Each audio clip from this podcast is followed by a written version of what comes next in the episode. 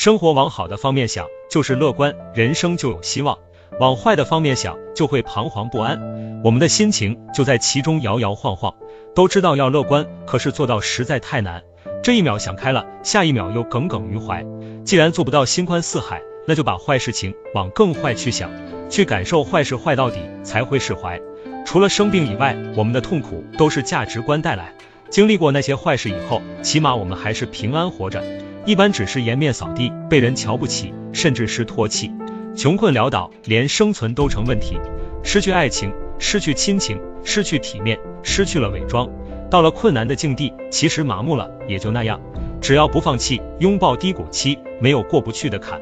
太阳还会再升起，照亮我们前行的轨迹。原谅过去的自己，事与愿违而已。已经努力了，只是付出没有收获。请相信未来的自己会随遇而安，无论何种境地的你都有走下去的勇气，加油吧！允许乐观。